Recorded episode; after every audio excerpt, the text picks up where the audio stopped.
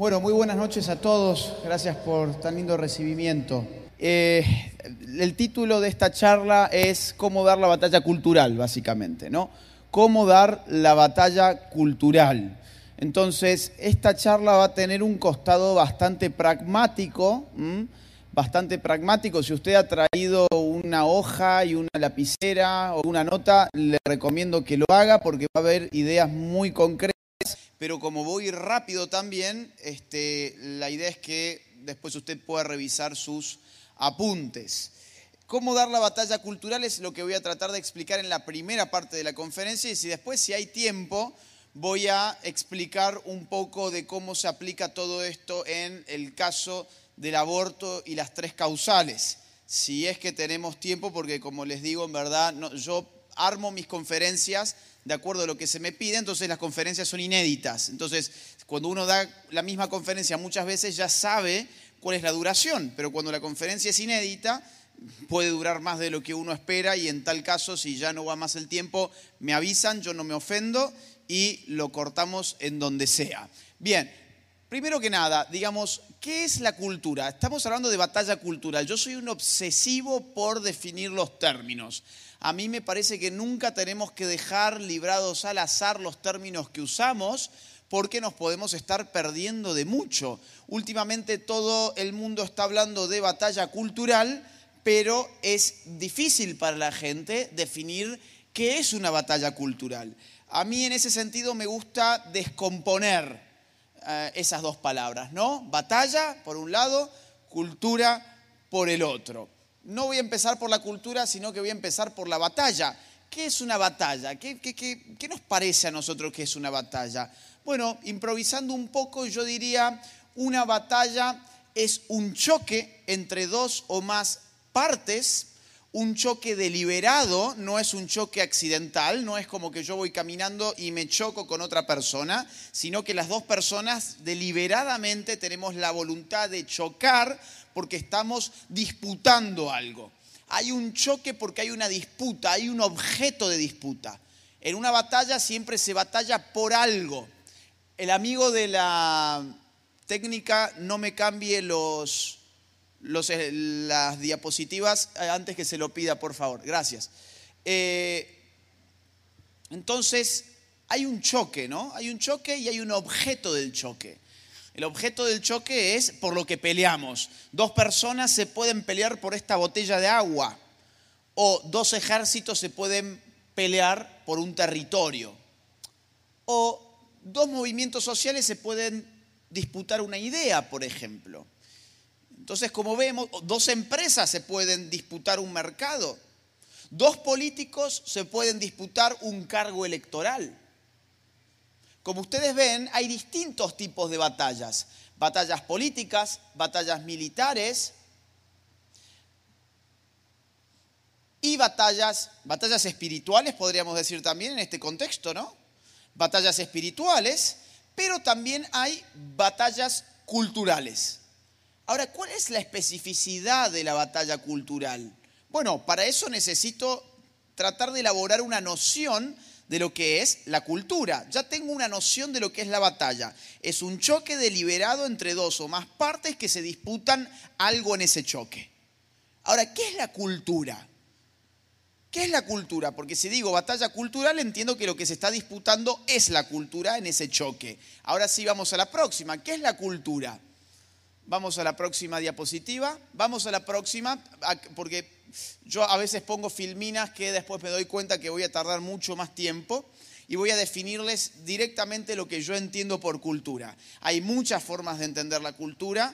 La cultura eh, como palabra que empieza a popularizarse data desde el siglo XVIII. A veces la entendemos de una forma, a veces la entendemos de otra. A veces hablamos de cultura en sentido de qué culta que es esa persona, ¿no? Qué leída, por ejemplo, que es esa persona, o qué inculta que es esa persona que no sabe dónde queda tal cosa, o que no sabe, no sé, en qué año el país logró su independencia, por ejemplo.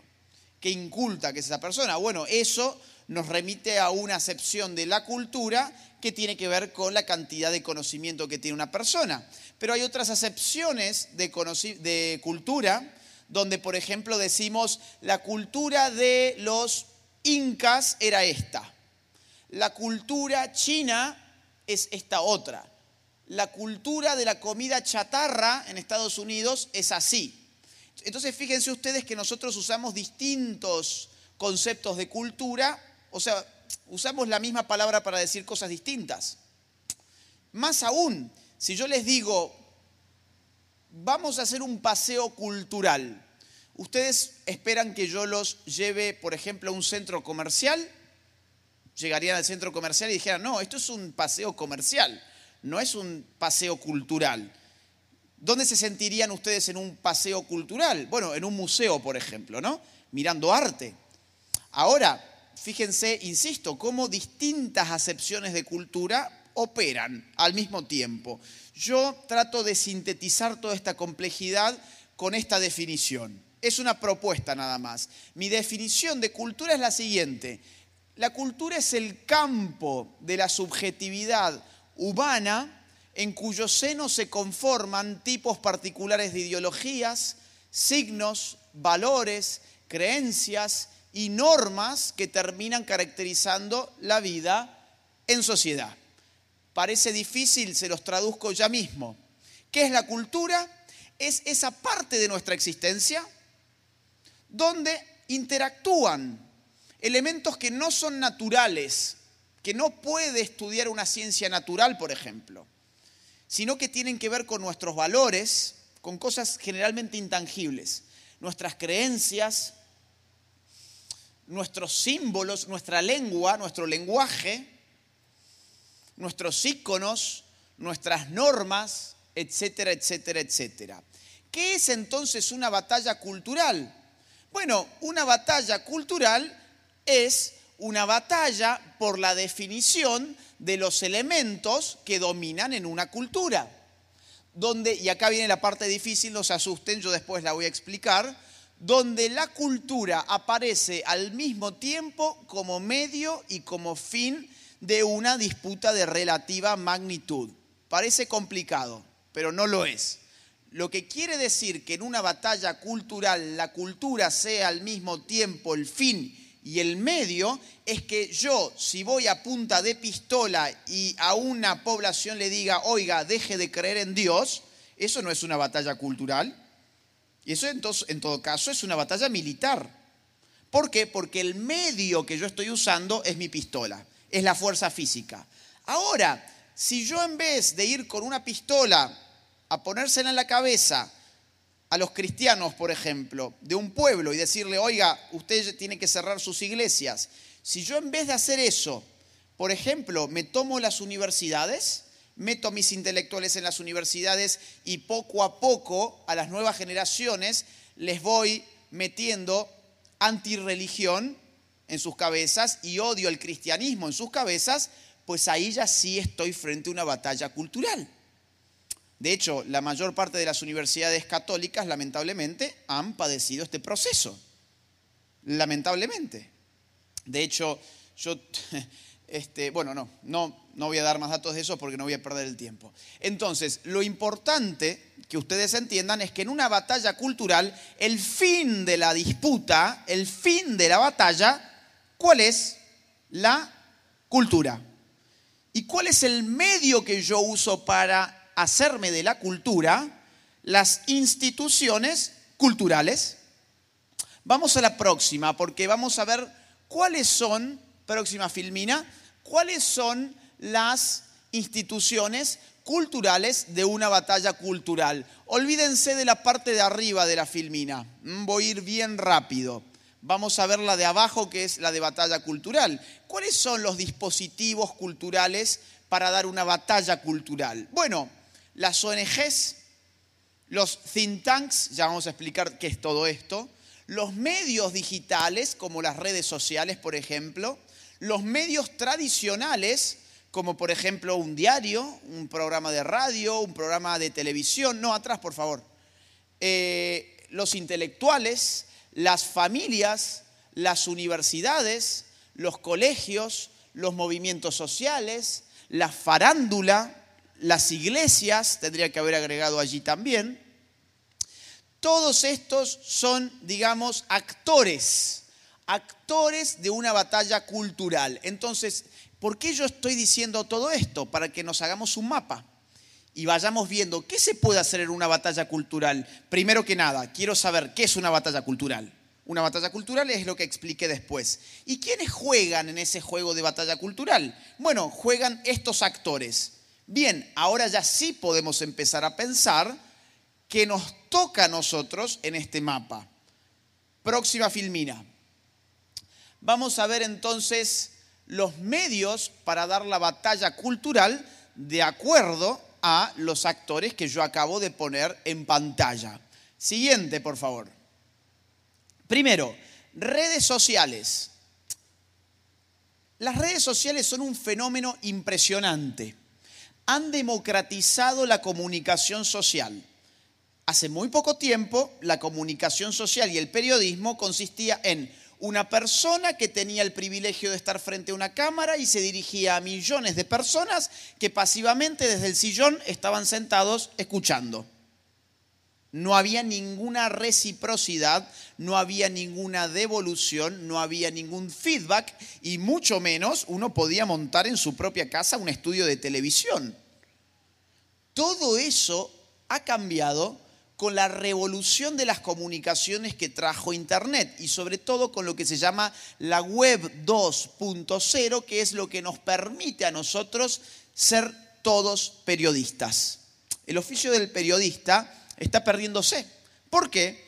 Porque lo más importante del periodismo hoy no lo está haciendo el que estudió en la facultad de periodismo, sino el ciudadano que estuvo en el momento preciso con su celular en la mano de pura casualidad y hizo clic, filmó un evento histórico que terminó después en un medio de comunicación.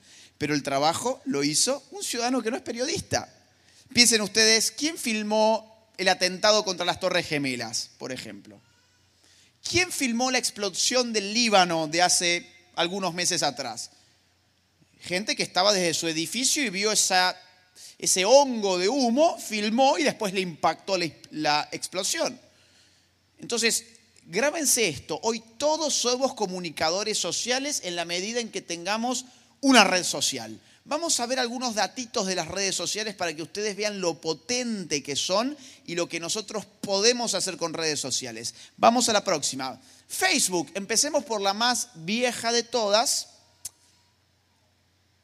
porque fue una de las primeras, pero además porque etariamente, o sea, en términos de edad, Facebook se está quedando en un público mayor. Es bueno saber que cada red social tiene su público. En Facebook están generalmente las personas mayores. Datos. Facebook tiene hoy más de 2.600 millones de usuarios. En el mundo, si mal no recuerdo, hay 7.400 millones de seres humanos. O sea, estamos hablando de que un tercio del planeta hoy está en esta red social. Es un alcance impresionante el que uno puede tener si sabe cómo manejar la red social Facebook. Próxima, para no perder tanto tiempo, Twitter. Twitter tiene bastante menos usuarios, 340 millones de usuarios, pero es la red más política que hay. En Twitter, perdón la expresión, pero es una cloaca. Es decir, si uno entra ahí, sabe que va a entrar en el pozo negro, en el pozo ciego, no sé cómo le dicen acá pero entra en un espacio donde va a haber guerra, va a haber suciedad. Entonces uno ahí tiene que entrar con el espíritu fuerte, con una coraza psicológica, a saber que algo pasa en esta red social en donde la guerra encanta. Será por la limitación de los caracteres, pero la guerra encanta. Ahora, ¿quieren dar batalla cultural? Es más importante estar acá que en Facebook. Estén en todas, pero es más importante estar acá que en Facebook porque es todo tiempo real. Ahora la gente estaba mirándolo ahí ahora antes de subir, está eh, eh, tuiteando en tiempo real el debate con José Laluz, que se está reproduciendo en este mismo momento y se está comentando por Twitter, no por Facebook. Entonces, eh, por día se calcula que se publican 500 millones de tweets. Fíjense ese número, ¿no? 500 millones de tweets por día. ¿cuántos de esos 500 millones de tweets serán tweets pro vida, por ejemplo? ¿no?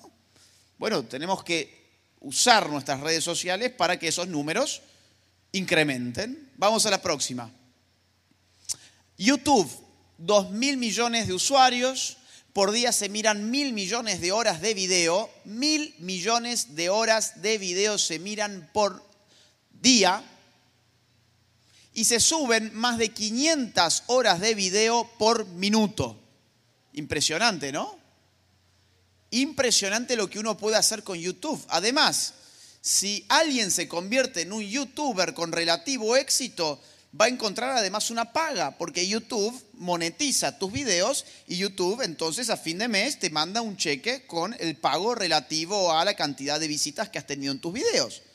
Con lo cual, cuidado, digamos, esto también se ha convertido en un negocio para muchas personas. Ahora, nosotros podemos dar batalla cultural teniendo una camarita, un microfonito, filmamos nuestros videos y los mandamos al mundo.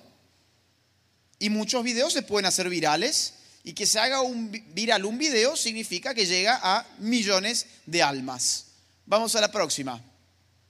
Instagram es de fotografías y videos cortos. Mil millones de usuarios, 100 millones de fotos se suben por día, 4.200 millones de likes se dan por día y 40 mil millones de fotos se han subido desde el año 2010. Sirve Instagram, sirve muchísimo porque acá hay mucho público muy joven y la foto puede decir mucho. Yo me rehusé a Instagram durante mucho tiempo porque yo pensaba, ¿y con una foto qué voy a decir? No, se puede decir muchísimo. Se puede hacer guerra de memes, por ejemplo, en Instagram, ¿no? El meme es una tecnología cultural impresionante que está dominando la cultura contemporánea. Entonces ahí ya tienen otra gran tarea, hagan memes. No, bueno, no, no me parece bien a mí meterme en eso. Bueno, es una batalla. En las batallas uno no está ahí para divertirse y para ser eh, eh, eh, buenito, ¿no? Si hay que hacer memes, si hay que difundir memes, y habrá que hacerlo. Y los memes, les juro, que son un recurso impactante en las batallas culturales. Vamos a la próxima. Bueno, y hay una bastante nueva, que es TikTok. Es, a mí personalmente es la que menos me gusta.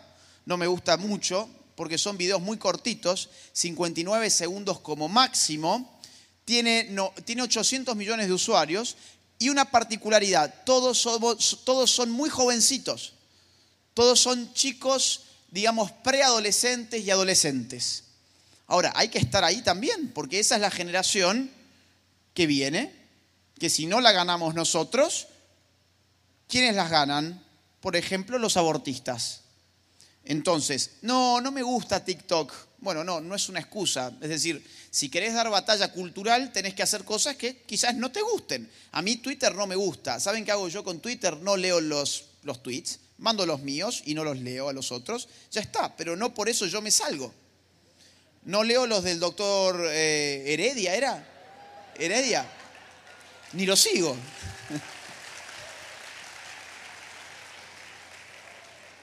No, claro, es que hay gente que comete el error de estar leyendo y entonces, claro, ve los insultos y todo eso. No vale la pena. Lo importante es que ustedes lancen su tweet y estén en estas cosas, que estén en estas cosas. Los jóvenes tienen muchísimo ingenio para esto. Por ahí para una persona más grande en TikTok puede quedar un poco raro.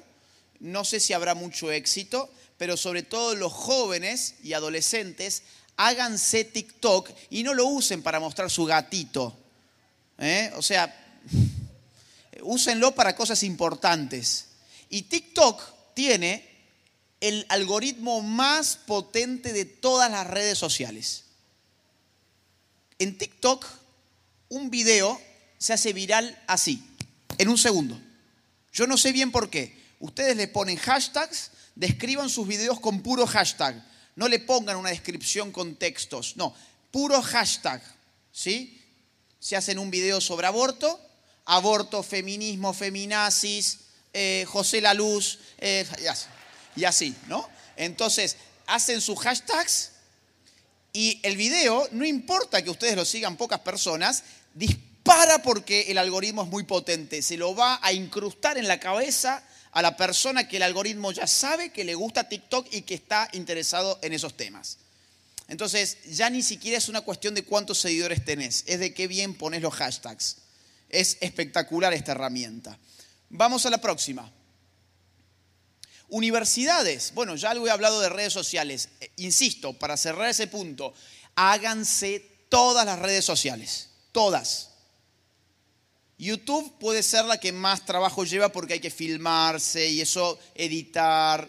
Pero el resto háganse todas las redes sociales porque el público va variando las redes sociales. Tengo que apuntar a todos, no a algunos pocos. Universidades, próxima.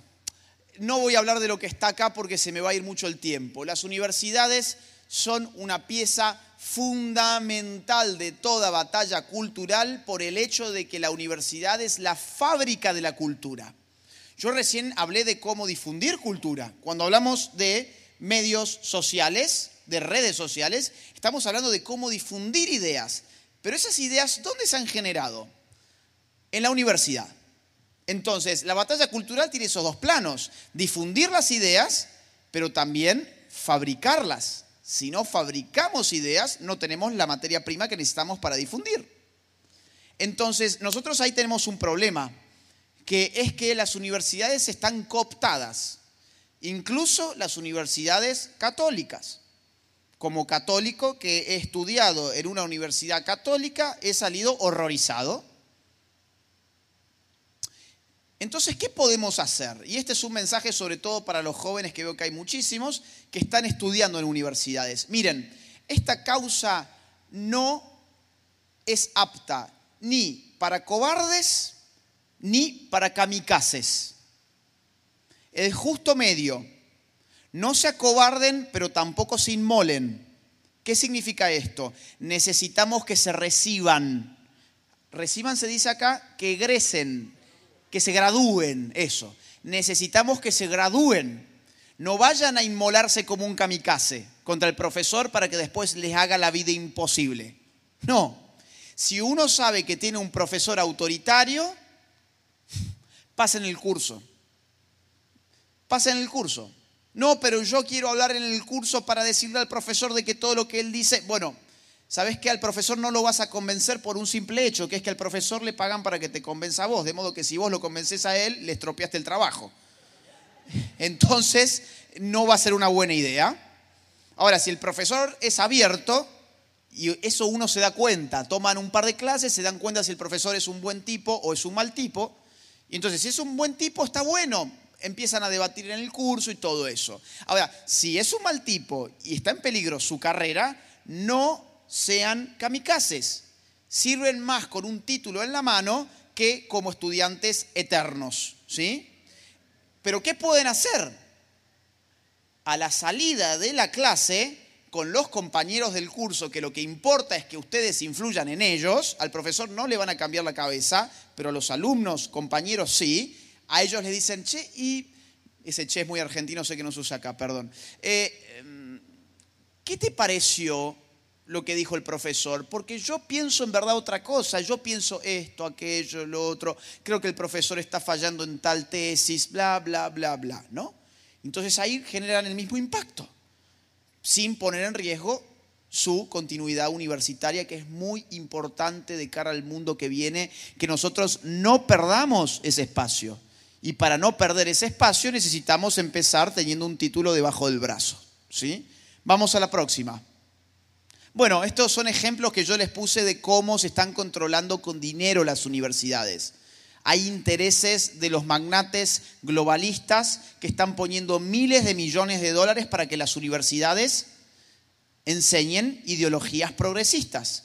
El caso de George Soros, hace apenas un año y dos meses, puso mil millones de dólares en universidades para que enseñaran género, aborto, feminismo y todo eso. Vamos a la próxima.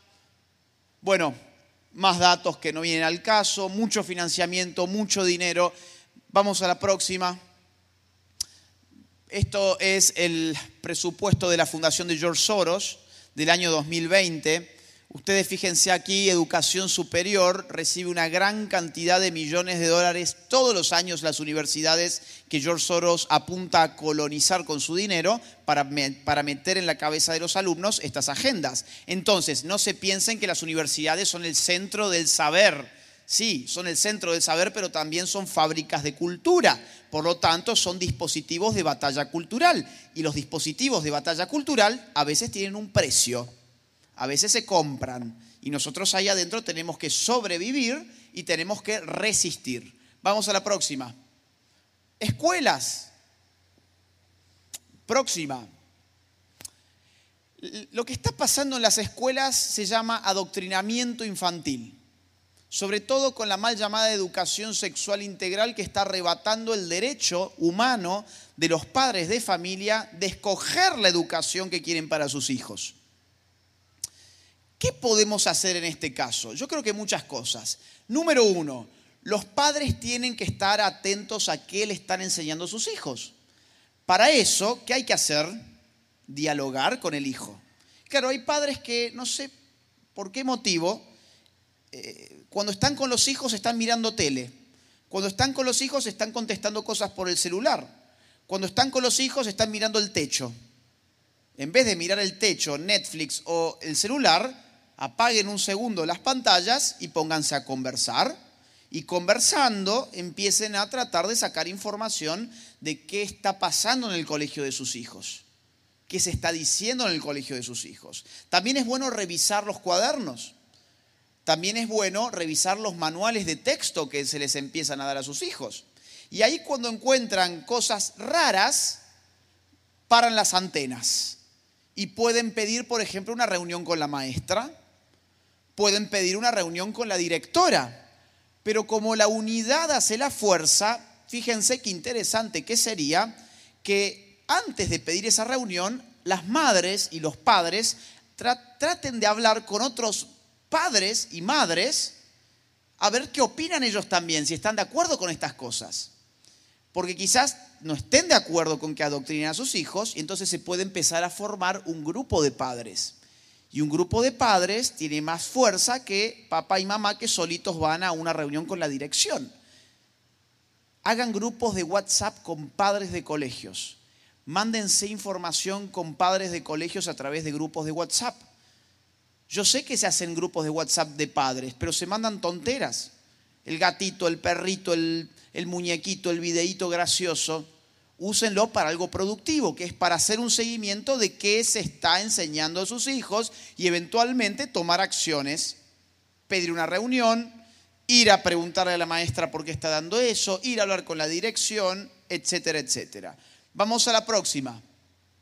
Vamos a la próxima. Son ejemplos, los voy a saltear, ¿sí? Son ejemplos de cómo están adoctrinando a los niños, por ejemplo, en mi país, que los están obligando a autopercibirse con otro sexo y ese tipo de cosas, pero no tengo no quiero perder tanto el tiempo con ejemplos concretos. Vamos a la próxima. Fíjense, bueno, mamá estoy traumada, la clase de educación sexual que desató un escándalo porque le enseñaron a una niña cómo usar consoladores, ¿no? Eh, claro, y hay padres que ni se enteran. ¿Por qué? Porque no hablan con los hijos. Vamos a la próxima. Vamos a la próxima. Think tanks. ¿Saben lo que son los think tanks? Tanques de pensamiento sería la, la, traducción. Tiene este nombre porque es un modelo muy de Estados Unidos, o sea, nació en Estados Unidos y tuvo mucha fuerza en Estados Unidos. Un think tank, vamos a la próxima, básicamente es una organización que tiene por misión crear y difundir ideas, como si fuese una universidad pero que no tiene estudiantes. Es un grupo de académicos e intelectuales que investiga, piensa, escribe y difunde. ¿Saben cuál es un think tank, por ejemplo, aquí? El Centro de Estudios de Género de INTEC.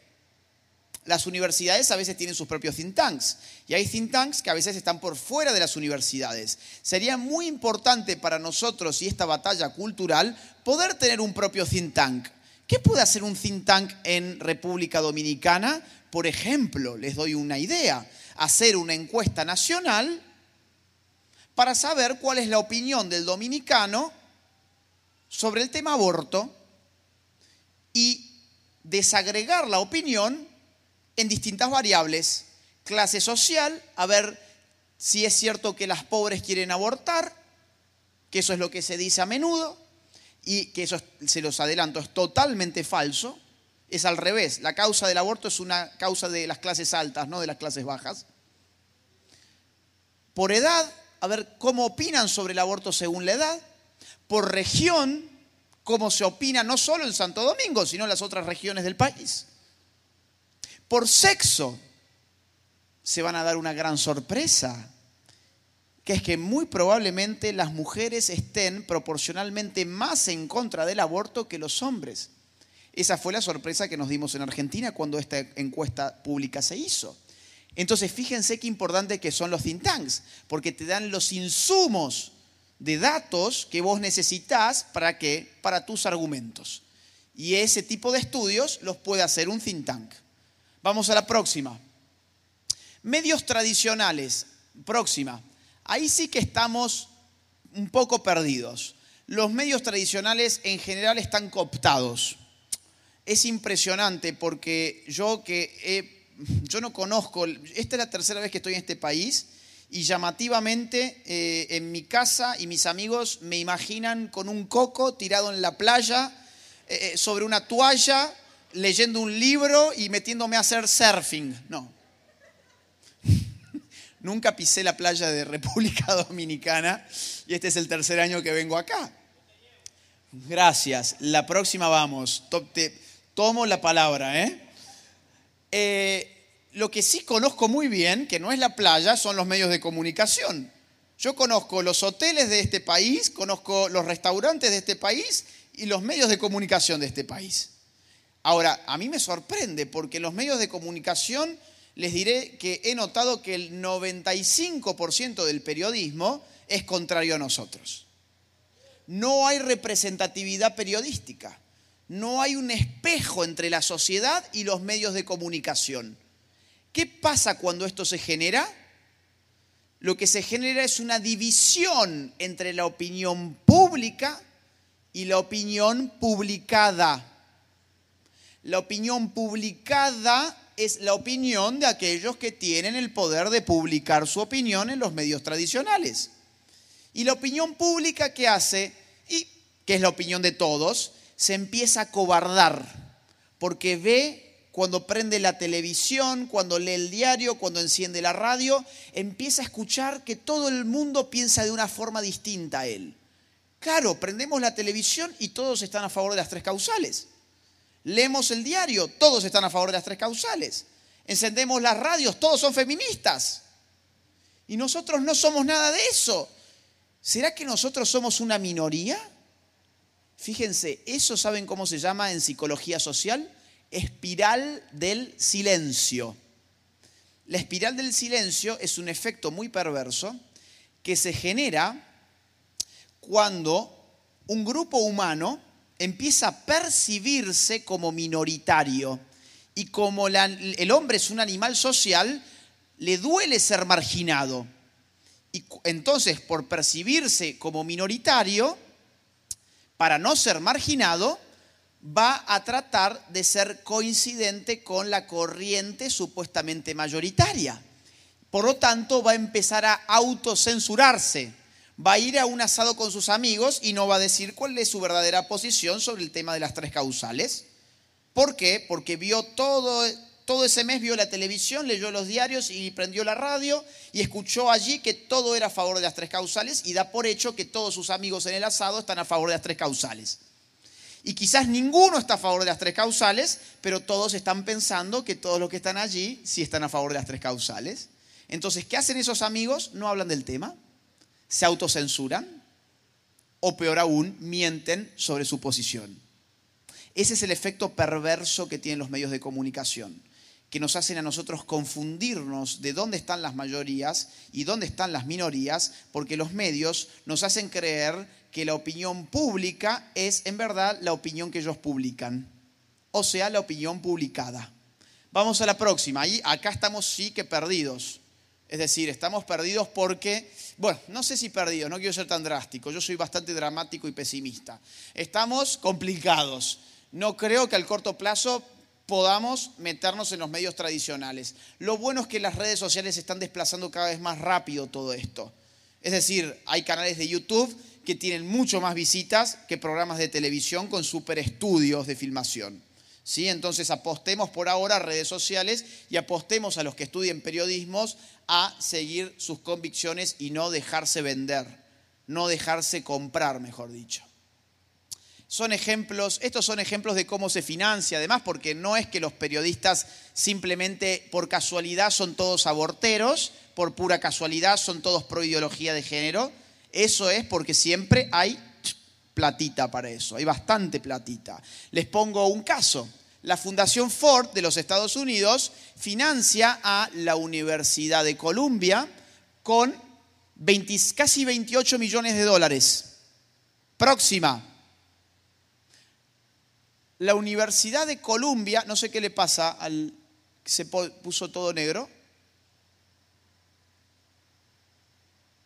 A ver si solucionamos, se los cuento porque simplemente yo pongo eh, esto para que ustedes vean en pantalla que no me lo estoy inventando. Pero la cosa más o menos es así. 28 millones de dólares pone la Fundación Ford en la, eh, en la Universidad de Columbia. Con ese dinero, la Universidad de Columbia financia un proyecto que se llama Transnacionales de la Fe, que curiosamente es un proyecto que financia medios periodísticos de primera línea de todos nuestros países para que ataquen a las iglesias evangélicas.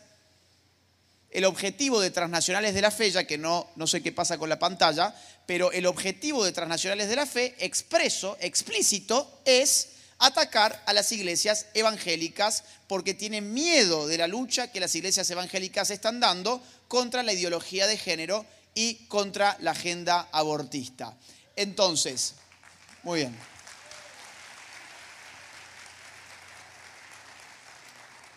Ahora, fíjense qué, bárbara esa conexión, ¿no? Estamos hablando de una fundación de millonarios que baja dinero a una universidad de lo más importante de Estados Unidos, que además baja dinero después a un proyecto latinoamericano de, de, periodismo, que a su vez baja dinero, baja ese mismo dinero a medios de comunicación de nuestros países. Está todo conectado en una batalla cultural. Acá está, fíjense, a ver. Transnacionales de la fe, para entender los efectos de su expansión, investigamos las actividades de un grupo de líderes y organizaciones religiosas vinculadas a la Casa Blanca que promueven legislación y políticas cristianas en los más altos círculos de poder político latinoamericano. Estos grupos lideran la nueva cruzada del siglo XXI que implica retrocesos en los avances en la, la salud sexual, o sea, aborto, se los traduzco, y el reconocimiento de los derechos de la población LGBT, o sea, matrimonio gay, adopción gay, ideología de género. Vamos a la próxima. Y acá están todos los medios que reciben dinero de este proyecto. Vamos a la próxima para no este, perder tanto tiempo. La farándula. Esa gente que es famosa y que por ser famosa parece que puede hablar de cualquier cosa y todos compramos lo que dicen. Fíjate de lo que opinó Miley Cyrus. Qué bárbaro. Y todas las adolescentes que les gusta su música piensan que, porque canta bien, eh, eh, eh, todo lo que diga sobre cualquier cosa va a ser una voz digna de ser atendida y escuchada. Así opera, digo, la cabeza del hombre masa.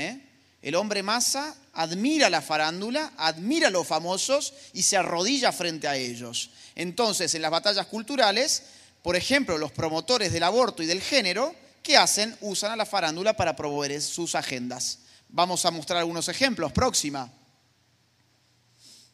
Ricky Martin llevando adelante la causa LGBT en Puerto Rico que ha llegado al extremo de prohibirle a los psicólogos atender a homosexuales para lo que se llama las terapias de ayuda al homosexual que quiere dejar de experimentar deseo y atracción homosexual.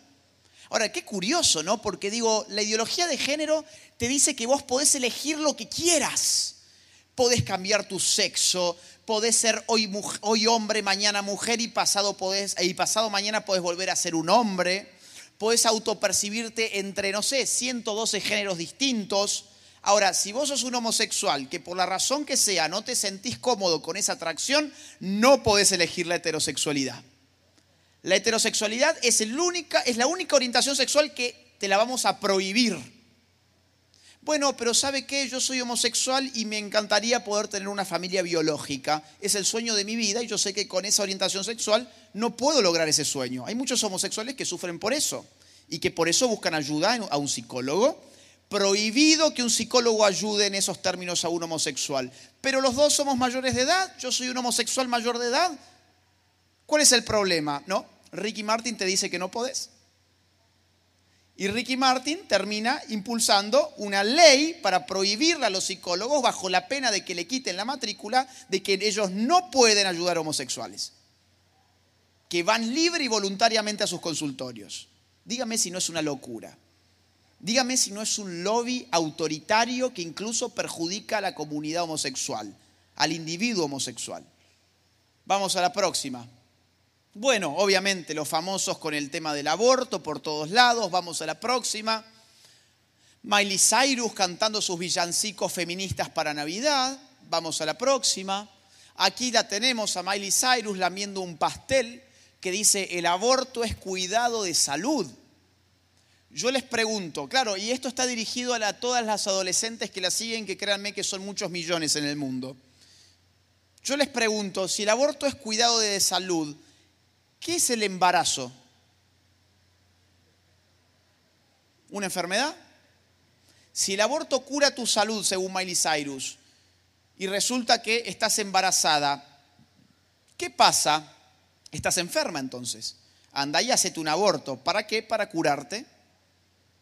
Además, fíjense el cambio de estética, ¿no? Porque acá hay todo un metadiscurso muy, muy interesante. Ya no es la típica, digamos, feminazi con pelos en las axilas arrojando una bomba molotov contra una iglesia. No, eh, eh, acá la mujer sexy, con un color rosita, lamiendo un pastel, exitosa, eh, rebelde, ¿no? ¿Para qué usamos los pasteles? Para celebrar. ¿Qué es el aborto? Una celebración. ¿Se dan cuenta de todo el discurso que está en esa foto? Por eso hay que empezar a pensar críticamente. Saber leer no es solamente saber lo que está escrito, es saber leer lo que no está dicho de forma directa, que siempre es más importante incluso de lo que se dice de forma directa. Bueno, Scarlett Johansson haciendo videos a favor del aborto, vamos a la próxima. Netflix, etc. Vamos a la próxima. Michelle Williams defendiendo el aborto cuando recibe su premio de Globo de Oro. Vamos a la próxima. Ricky Martin otra vez metiéndose en México a pedir el matrimonio homosexual, invitado por el gobierno de Yucatán, Diego Luna haciendo lo mismo. La farándula es un ariete, es un ariete pesado, ¿eh? Puede cambiarle a la población de un momento a otro la forma de pensar a millones de personas. Ahora, nosotros no tenemos lamentablemente a gente de la farándula de nuestro lado. Eh, hay, a mí no se me ocurre, se me ocurre solamente uno ahora, que es Eduardo Verástegui. Pero hasta ahí llega mi conteo. No sé si alguien se le... Bueno, fíjense, Mel Gibson, eh, católico, ¿dónde, ¿dónde está hoy Mel Gibson? ¿Cuál fue la última película que hizo? lo borraron. Lo borraron y lo sacaron de un plumazo. O sea, ¿perdón? Bueno, yo no soy muy farandulero, entonces tampoco conozco tantos ejemplos, pero acá me están dictando algunos nombres de personas que cuando te querés comprometer un poco con una causa políticamente incorrecta como es defender la vida, se acabó tu carrera. ¿Cuál? Ah, la de Harry Potter. Bueno, fíjense la de Harry Potter, ¿no? Está fulminada ya. ¿Por qué? Porque defendió a la mujer, porque dijo que la mujer es una mujer y que, un hombre es un hombre, una verdad científica además. Se acabó su carrera. Entonces, ¿qué podemos hacer nosotros? Y bueno, acá la recomendación no es que se conviertan ustedes en el próximo Ricky Martin y vayan a tomar clases de salsa. Eh, eh, o, o clases de canto para hacer la próxima Miley Cyrus. No, eso es imposible. Lo que nosotros tenemos que hacer es empezar a engendrar rebeldía crítica en la población que empiece a despreciar a estos sujetos, que empiece a desconfiar de todo lo que sale de la farándula y que empiece a vacunarse contra las pavadas que dice la farándula. Vamos a la próxima. Las iglesias, acá vamos un poquito mejor, próxima. Acá estamos un poquito mejor. Ahora, eh, las iglesias están también siendo sometidas. Las iglesias están siendo infiltradas. Está viniéndose con toda fuerza aquello de la teología LGBT, no sé si la conocen. La Biblia LGBT ya, ya se puede conseguir por Amazon, por ejemplo, ¿no? Donde reinterpreta los hechos de los apóstoles en clave homosexual. También está en curso lo que se llama la teología queer. Bueno, y la Iglesia Católica ni les cuento la infiltración que hay.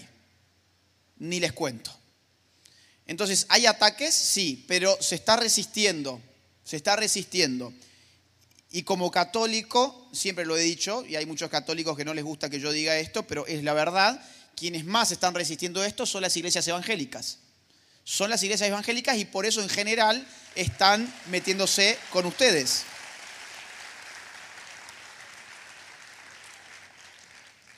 Ahora bien, ¿qué le falta? ¿Qué, ¿Qué, recomendación doy yo? Visión política. ¿Quién dijo que la iglesia no tenía una función política? Una cosa es un Estado laico, que significa que el Estado permite la pluralidad de religiones. Y otra cosa es decirle al religioso, usted no tiene derecho a opinar en público porque tiene una fe, usted no tiene derecho a expresarse porque tiene fe, y eso se llama laicismo, que es una deformación de lo que es el Estado laico. Las iglesias tienen que tener una visión política. ¿Por qué? Porque venimos a la iglesia no solamente como creyentes, sino también como ciudadanos. No nos podemos estar partiendo en pedacitos. Entro a la iglesia y dejo de ser ciudadano.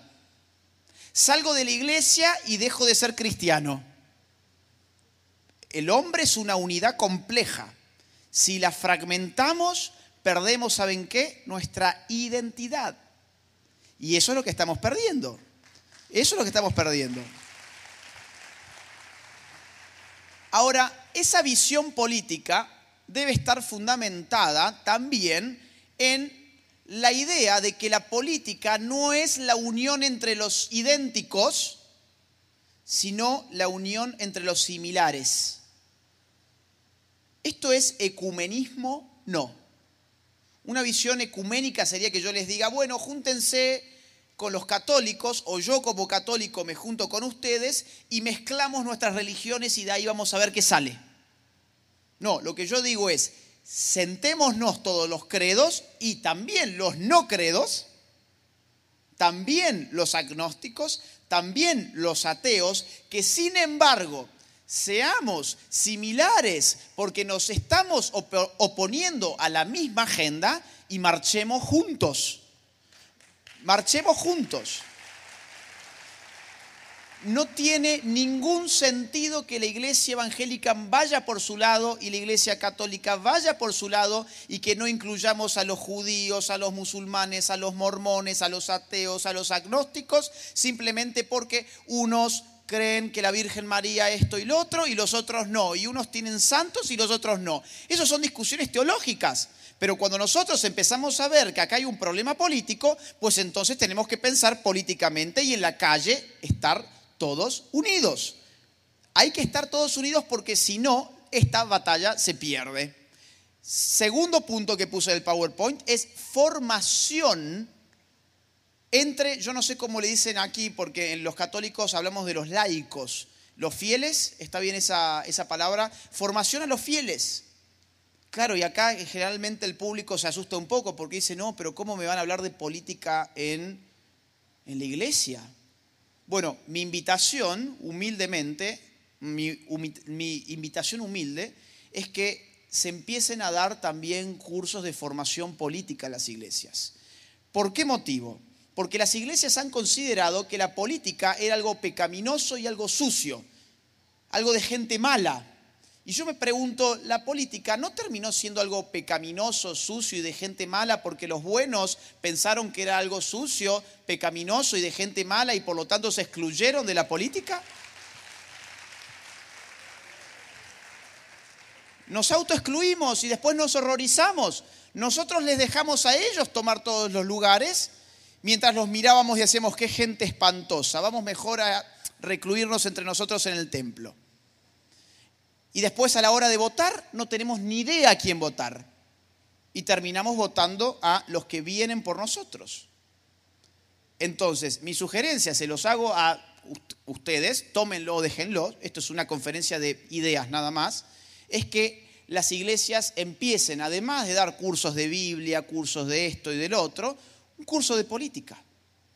Un curso de política. Y van a ver cómo el liderazgo basado en valores, en muy poquitos años empieza a hacerse del poder del país. Vamos a la próxima. Familias. Próxima. Claro, las familias son un gran elemento de batalla cultural. ¿Por qué? Y porque en la familia nos socializamos. ¿Qué es la socialización? Es el proceso por el cual el sujeto aprende a vivir en sociedad. Cuando un individuo llega a este mundo, no sabe vivir en sociedad, no sabe de normas sociales. Eso lo aprende en dónde? En la familia. Entonces, la familia es la primera institución educadora. Y si la familia educa, entonces la familia puede dar una batalla cultural impresionante. ¿Cómo? Cuidando a sus niños, educando a sus niños. Ahora bien, a mí me gusta usar, ya que estamos en un marco pandémico y estamos todos con el bozal, pensando en la vacuna. ¿Te vacunaste? Una vez, pero me falta la otra dosis. Y vos no, yo todavía no. Estamos todo el tiempo pensando en esto, ¿no? Entonces, bueno, yo no me queda otra más que usar una metáfora en ese sentido, que es la de vacunen a sus hijos. Pero vacúnenlos ideológicamente. ¿Qué significa vacunar ideológicamente? Gracias por los aplausos porque me dan con eso un segundo para que yo tome agua.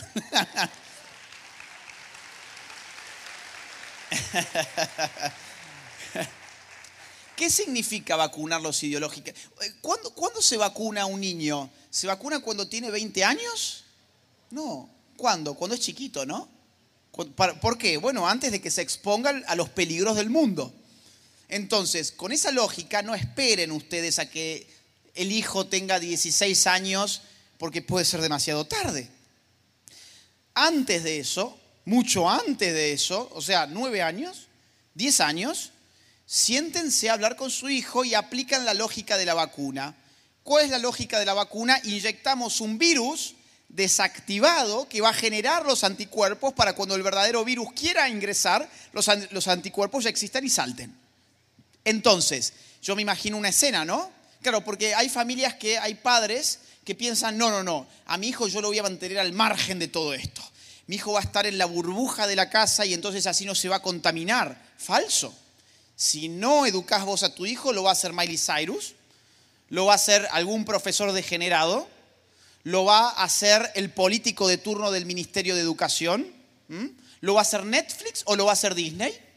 Entonces, eso de la burbuja feliz no existe. Hoy la familia es una institución totalmente porosa. Está conectada con la sociedad, no está aislada de la sociedad. Entonces yo me imagino una escena que podría ser así, ¿no? El padre o la madre o ambos se sientan con su hijo que tiene, digamos, 10 años y le dicen todo lo que el chico va a escuchar.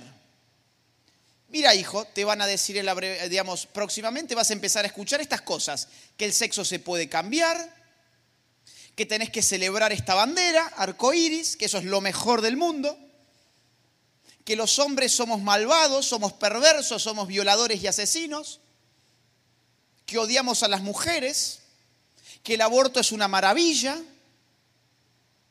que el aborto es el poder de la mujer de decidir sobre su cuerpo, etcétera, etcétera, etcétera. Pero a ahí, ahí le metieron el virus Ahora se lo tienen que desactivar.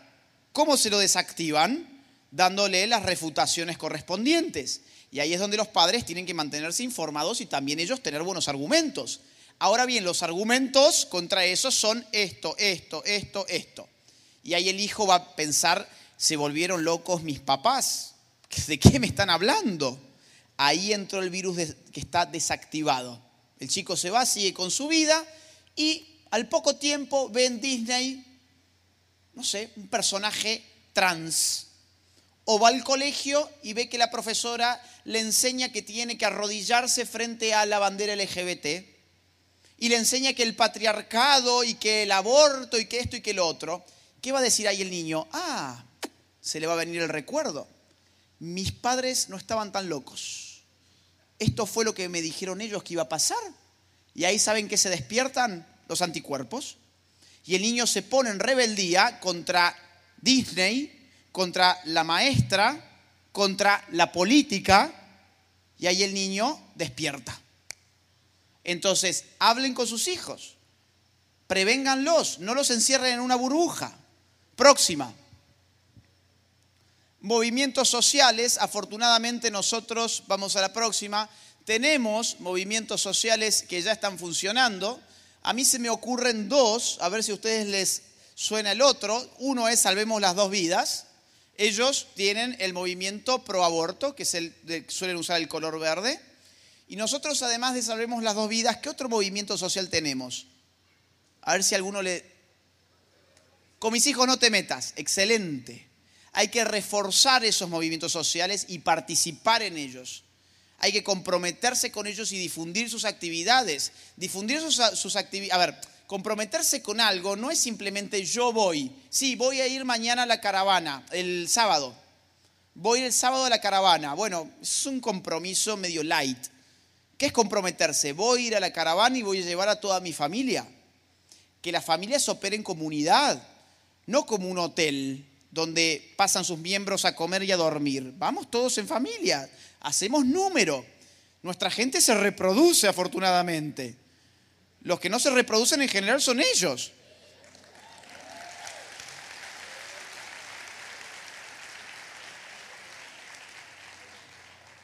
Entonces, bueno, que nos sirva políticamente, vamos en familia usamos nuestras redes para difundir la caravana. En vez de mostrar el gatito, ahí el gatito con los ojos lagrimeando, ponemos la invitación a la caravana. Entonces, ¿se dan cuenta? Digo, hay muchas cosas para hacer y son todas gratis. Son todo lo que les estoy diciendo ahora, es todo gratis. Eso es lo más bueno de la batalla cultural. A ver, del otro lado hay muchísimo dinero. Por eso yo no les estoy diciendo, miren, vamos a juntar dinero para comprar la universidad. No, yo sé que eso no, lo podemos hacer. Nosotros no tenemos a nuestro lado ni a los Ford, ni a los Rockefeller, ni a los Bill Gates, ni a los Soros. No, ni a los besos. Nosotros no tenemos esa gente. Nosotros somos gente de pueblo. Somos del llano. Somos gente humilde. Pero no somos tontos. Sabemos que la plata no hace todo. Entonces nosotros podemos hacer mucho y sin un peso. Ustedes se piensan que yo, que he hecho lo que pude, que yo soy millonario, que yo... no, yo hasta tuve que trabajar para pagar mis estudios. y aún así se puede. Simplemente falta compromiso y voluntad. Vamos adelante. Vamos adelante porque esto me importa mucho. No solamente compromiso y voluntad, sino también formación. Y esta es una parte muy importante. Hay que hacer un esfuerzo por volver a la cultura de la lectura. Si la batalla cultural es también una batalla de argumentos, nosotros tenemos que aprender a argumentar. Y para aprender a argumentar, créanme que no basta un videíto de YouTube. No basta esta conferencia no basta ninguna de mis conferencias para aprender a argumentar. ¿Por qué motivo? Porque nuestra cabeza opera de una forma cuando estamos mirando una pantalla, un video, y opera de una forma muy distinta cuando estamos leyendo. Vamos a la próxima. Cuando estamos leyendo, nuestra cabeza activa mecanismos intelectuales que empiezan a ejercitarse, como quien va a un gimnasio Y por eso es que se cansa uno tan rápido cuando no está acostumbrado a leer. Lee dos páginas y ya está como que, ay, no aguanto más, ¿no? Pero al día siguiente volvés y decís, bueno, hoy voy a leer tres en vez de dos. Y leo mis tres páginas. Y termino así como si yo fuese al gimnasio y levantara 50 kilos, bueno, así. Y al día siguiente cuatro. Y al día siguiente cinco. Y eso les va a ir desarrollando capacidades intelectuales como la crítica, la capacidad de síntesis, la capacidad de abstracción, las capacidades analíticas y, la capacidad de conceptualizar las cosas. Y eso nos genera una diferencia enorme respecto de aquellos que viven de eslogans la mujer tiene derecho a decidir sobre su cuerpo, por ejemplo. Vos no sos nadie para decirle a esa mujer si tiene que ser madre o no tiene que ser madre. ¿Qué respondemos a eso? Bueno, si tenemos rapidez mental podemos responder muy bien. Ahora, con un videíto y estando todo el tiempo frente al televisor no vamos a poder estar rápidos de acá. El cerebro es un músculo, ¿sí? Y hay que entrenarlo. Volver a la lectura es algo importante. Ahora bien, hay que seleccionar también bien, la lectura. Yo no me refiero, digamos, cuando les digo vamos a la lectura a que leamos Harry Potter, ya que salió por ahí recién el nombre. No, eso es ocio. Vamos a ver libros, leamos libros que tengan que ver con esto. Atrapado en el cuerpo equivocado, por ejemplo, de Pablo Muñoz y Turrieta. Feminismo sin complejos, el nuevo libro de Alicia Rubio la revolución sexual global de Gabriele Cubi, Un mundo que cambia de César Vidal. Hay muchísimos libros que, bueno, busquémoslos de alguna manera y nos comprometamos con el libro. Si me costó leer dos páginas, no se desanimen. No me desanimo, me costó, asumo. Hace años que no leo. Acá llegué, pero mañana voy a hacer tres y pasado mañana voy a hacer cuatro. Y en tres días voy a hacer cinco. Y antes que me dé cuenta termine el libro, ¿sí? Ahora, los libros no son reliquias. No los tengan así todos prolijitos y paso la página sin que se abra. No, el libro se lee con un, ¿cómo le dicen acá? Un highlighter, un eh, fibrón resaltador. Con un resaltador y con una, con una pluma. Y vas anotando y vas circulando, vas poniéndole circulitos y marcando todo, ¿no? ¿Por qué? Porque el libro es una herramienta de lucha. Entonces uno tiene que volver al libro y no puede volver a un libro que está virgen. Vuelve a un libro que ya está ahí todo subrayado lo que uno va a necesitar para sus combates. Entonces, estos son lo que a la batalla militar son las armas. ¿Cómo vamos a dar una batalla cultural sin libros? Entonces, esta es una invitación a que volvamos a una cultura de la lectura mientras nuestro enemigo está en una cultura de la estupidez. Nosotros tenemos que ser mejores que ellos. Porque encima ellos nos tratan de ignorantes. Ellos piensan que porque somos cristianos somos tontos. No sé si se dieron cuenta. Cuando en verdad el mundo cristiano tiene académicos de altísimo nivel. Bueno, vamos a mostrarles que eso es así. Vamos a la próxima, por favor.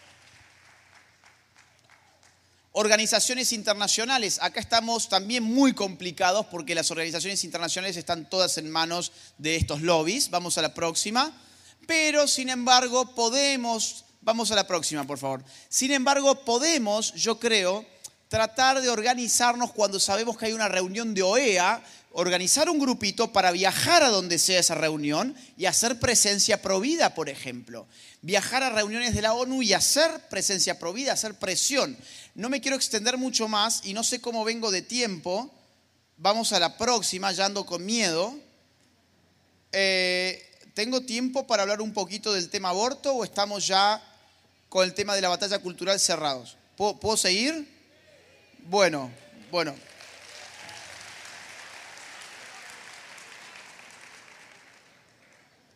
Miren, a ver, esta es la última, esta es la penúltima actividad, a ver, esta es la última actividad de este día para mí. Eh, el límite de tiempo es de ustedes. Es decir, yo no tengo problema de quedarme hasta agotar la presentación.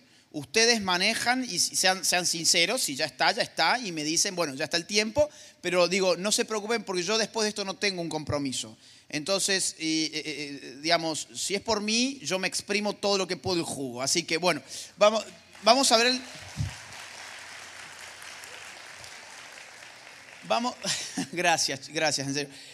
Vamos, vamos a ver entonces el tema de la agenda abortista, qué es lo que está pasando acá, y traten ustedes de pensarlo con todo esto que hemos estado discutiendo recién, que fue toda la parte práctica y de recomendaciones, tal lo que se me pidió que yo hiciera, que es darles ideas de cómo enfrentar la batalla cultural. Un segundo que me voy a sacar esto porque tengo calor.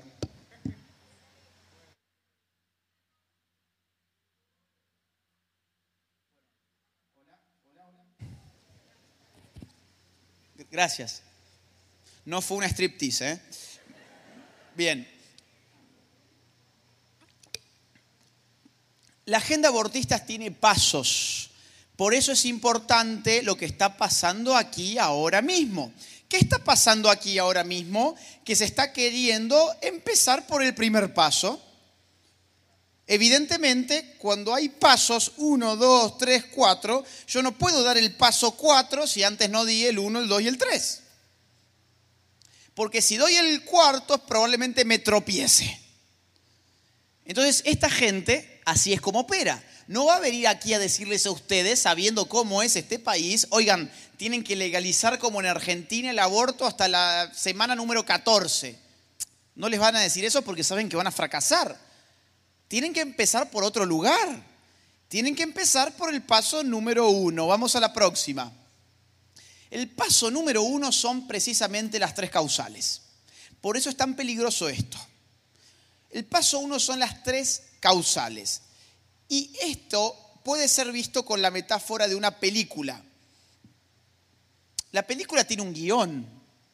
Ahora, ese guion es un copy and paste. Es un copiar y pegar, un control C, control B. Esto ya ha pasado en un montón de países y es lo que está pasando ahora mismo. Ustedes ahora mismo están decidiendo entre ponerle play a la película, sabiendo que después a esta película no se le puede poner pausa en general, o pueden decidir, no, esta película yo no la quiero ver, quiero ver otra película. Porque cuando esta película empiece, lo que se legaliza es esto. Tres causales de aborto, que suelen ser salud de la madre, que se lo pintan a uno más bien como riesgo de vida, violación y malformaciones incompatibles con la vida. La ley aquí de tres causales establece precisamente estas tres causales. Ahora, estas tres causales vienen con trampitas en la ley, siempre. Por ejemplo, cuando dicen riesgo de vida de la mujer o salud, lo cierto es que ya en el artículo 110 del Código Penal que ustedes están discutiendo, que, se va a aprobar próximamente, está lo que se llama eh, la exhibición de penalidad en el médico que, procurando agotar todos los recursos médicos y tecnológicos para salvar las dos vidas, sin embargo, terminé salvando la vida de la mujer y perdiendo lamentablemente la vida del niño por nacer. A un médico no se le puede pedir lo imposible. Si el médico, en una situación donde la vida de la mujer está en riesgo, si el médico agota todo lo que puede utilizar para salvar las dos vidas y resulta que finalmente salva la vida de la madre y lamentablemente se pierde la vida del niño por nacer, ese médico no es penalizado. Y eso está bien que sea así, porque no se le puede pedir a un médico lo imposible. Y porque la intención del médico no fue hacer un aborto.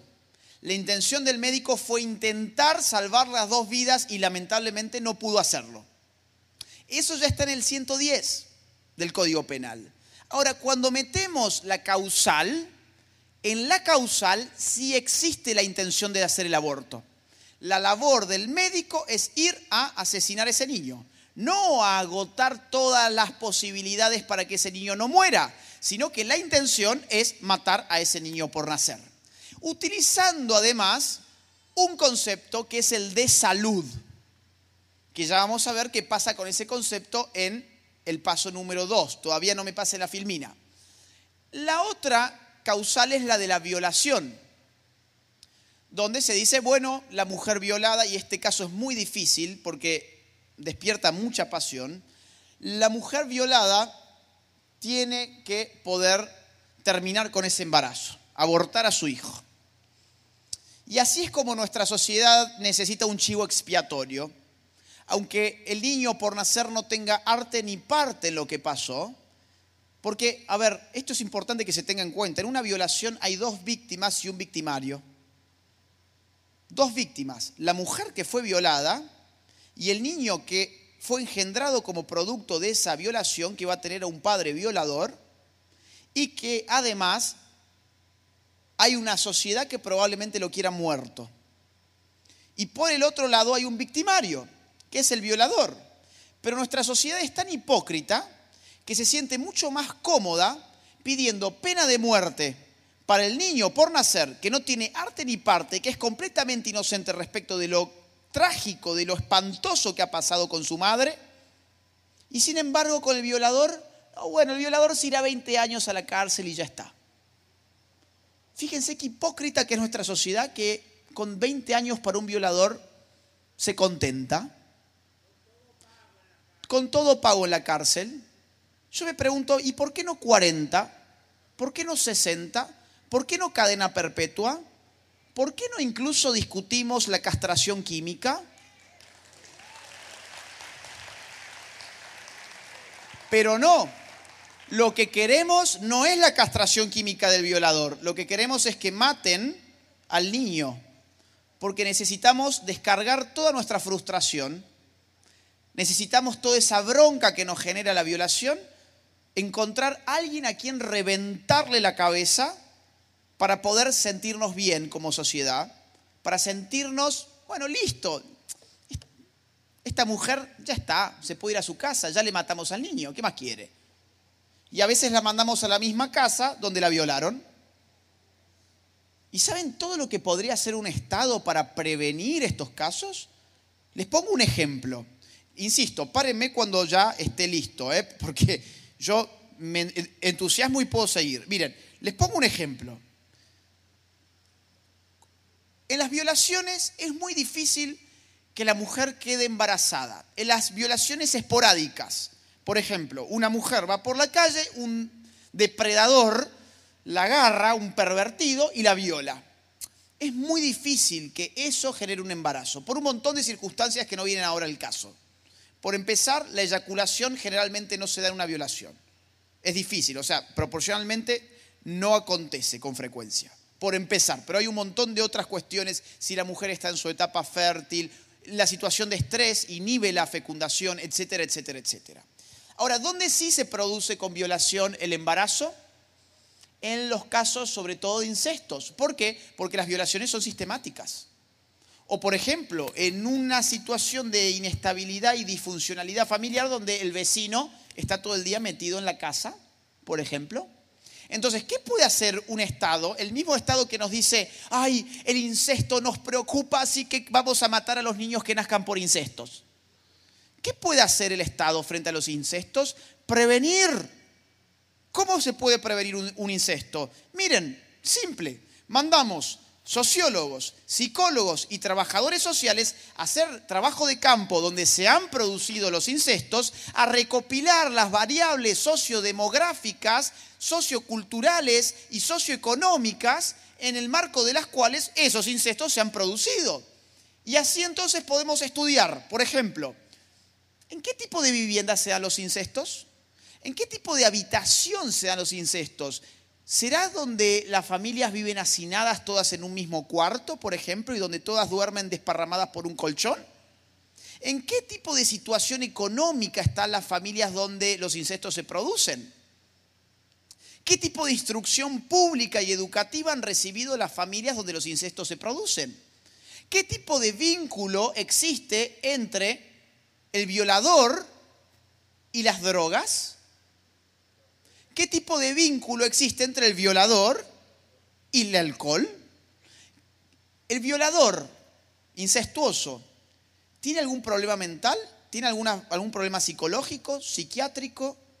Y así podemos ir extendiendo un montón de preguntas. ¿Para qué? Para armar un mapa.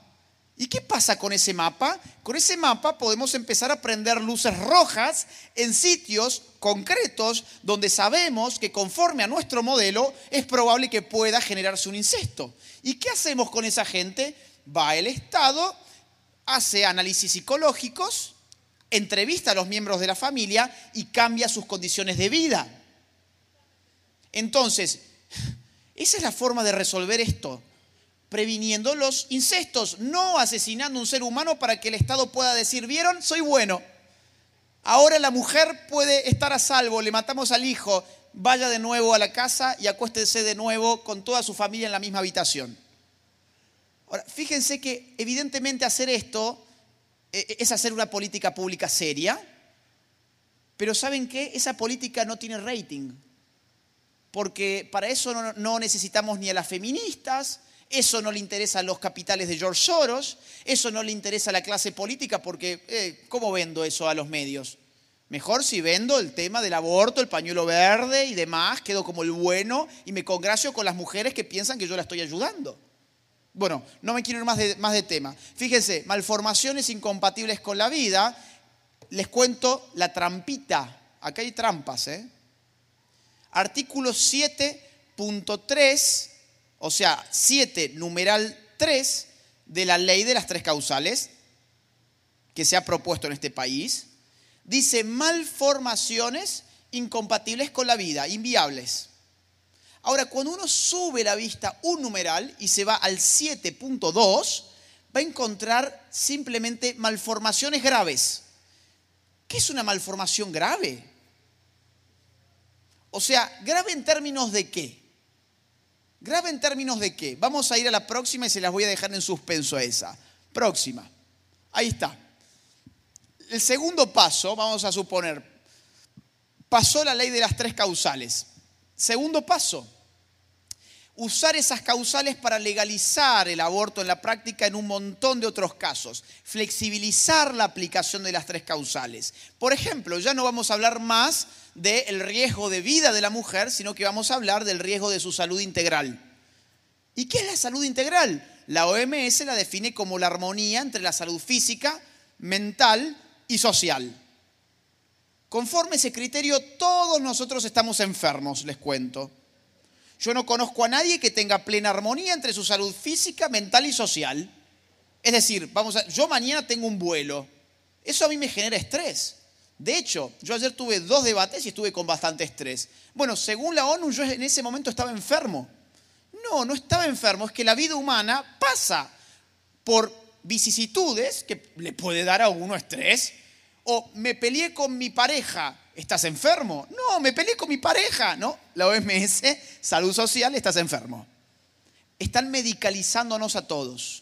Ahora, ¿cómo se utiliza esto? Bueno, cuando se dice, no, la causal es salud integral, una mujer puede, puede eh, hacerse un aborto simplemente yendo al médico y diciéndole, oiga, mire, acá mi psicólogo ha dicho que yo tengo estrés Acá mi psicólogo ha dicho que yo tengo angustia, depresión, ansiedad, mi salud integral está en juego, hágame un aborto.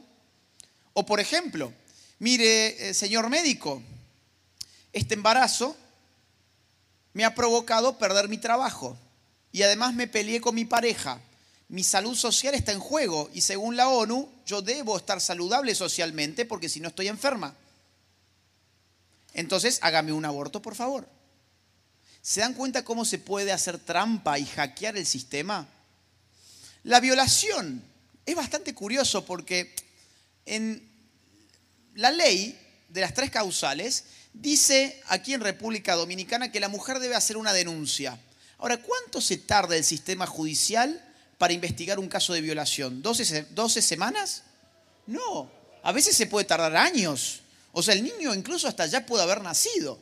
Entonces, ¿qué te dicen entonces? Y además el feminismo empieza a presionar y lo que te van a decir a continuación es, no, no, no, ¿saben qué? La mujer es un ser angelical incapaz de mentir. Si un hombre cree que una mujer puede mentir, ese hombre es un machista, es un patriarcal.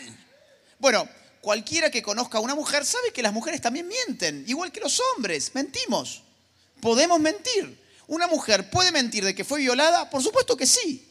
Y de hecho, se hace cuando estas tres causales pasan y lo que se le pasa a pedir a la mujer ya no es una denuncia, sino saben qué es, una declaración jurada. Venga y firme esta declaración jurada de que usted la han violado, la mujer firma, va y se hace un aborto. Eso pasó con las tres causales en Argentina, por ejemplo. Y las malformaciones graves, que yo les dije está en el 7.2 de la ley de tres causales de República, del proyecto de ley de República Dominicana, ¿qué es malformación grave? ¿Grave para quién? ¿Grave en términos de qué? Por ejemplo, el síndrome de Down, ¿es una malformación grave? Bueno, quizás la mujer que quiera abortar diga que sí. O quizás el médico que trate a la mujer embarazada le diga, oiga, su niño viene con síndrome de Down, lo quiere abortar, eso es una malformación grave. O quizás el juez piense que es una malformación grave. ¿Por qué? Porque la ley está totalmente indeterminada, abierta a la interpretación a propósito. Y ustedes me van a decir, no, bueno, bueno, para, no seas exagerado. Nadie quiere abortar a los niños Downs, nadie piensa que los niños Downs son, este, no es una malformación, eh, eh, no es una malformación grave. Mentira. Vamos a la próxima. Vamos a la próxima. En 15 años, esto es el país de España, en 15 años ya no nacerán bebés con síndrome de Down. ¿Mm? Los test prenatales impulsan los abortos. España tiene una de las tasas más bajas de nacimientos del mundo. ¿Por qué? Y bueno, porque pues, se considera que el síndrome de Down es una malformación grave. Entonces están abortando a los niños Downs sistemáticamente. Vamos a la próxima. La BBC nos pone un caso. Síndrome de Down, nos ofrecieron 15 veces abortar a nuestro bebé.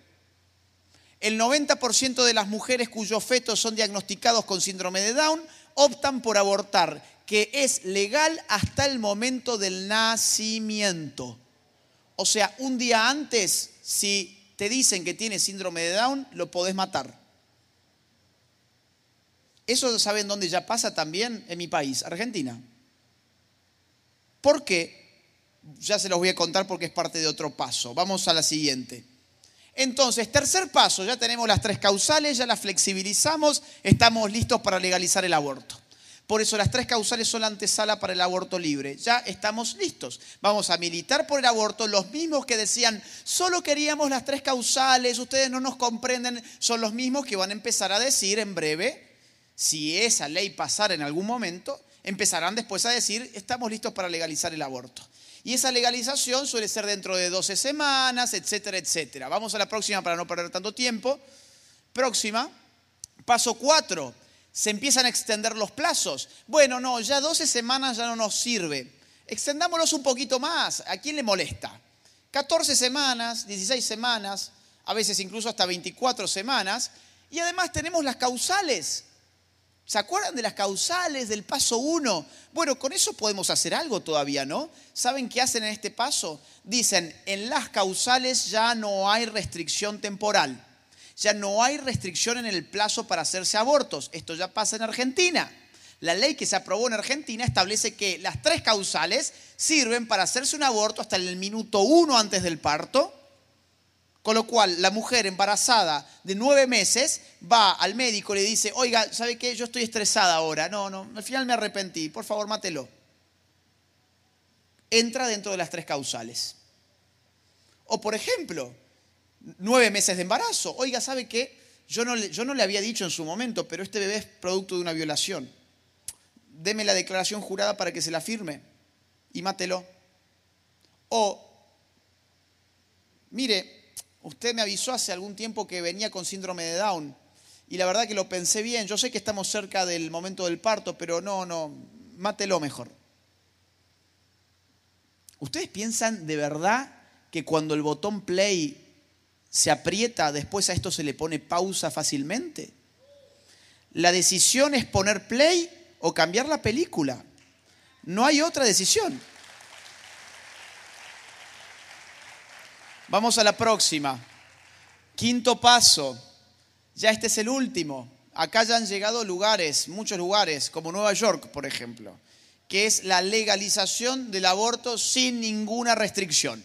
Olvídense de todo lo anterior, significa ya aborto incluso con, digamos, nacimiento parcial. ¿Saben lo que es el aborto por nacimiento parcial?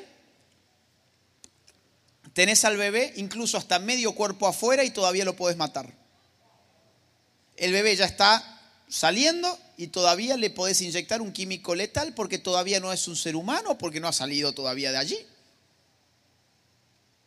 Este es el final de la agenda abortista. Este es el último paso.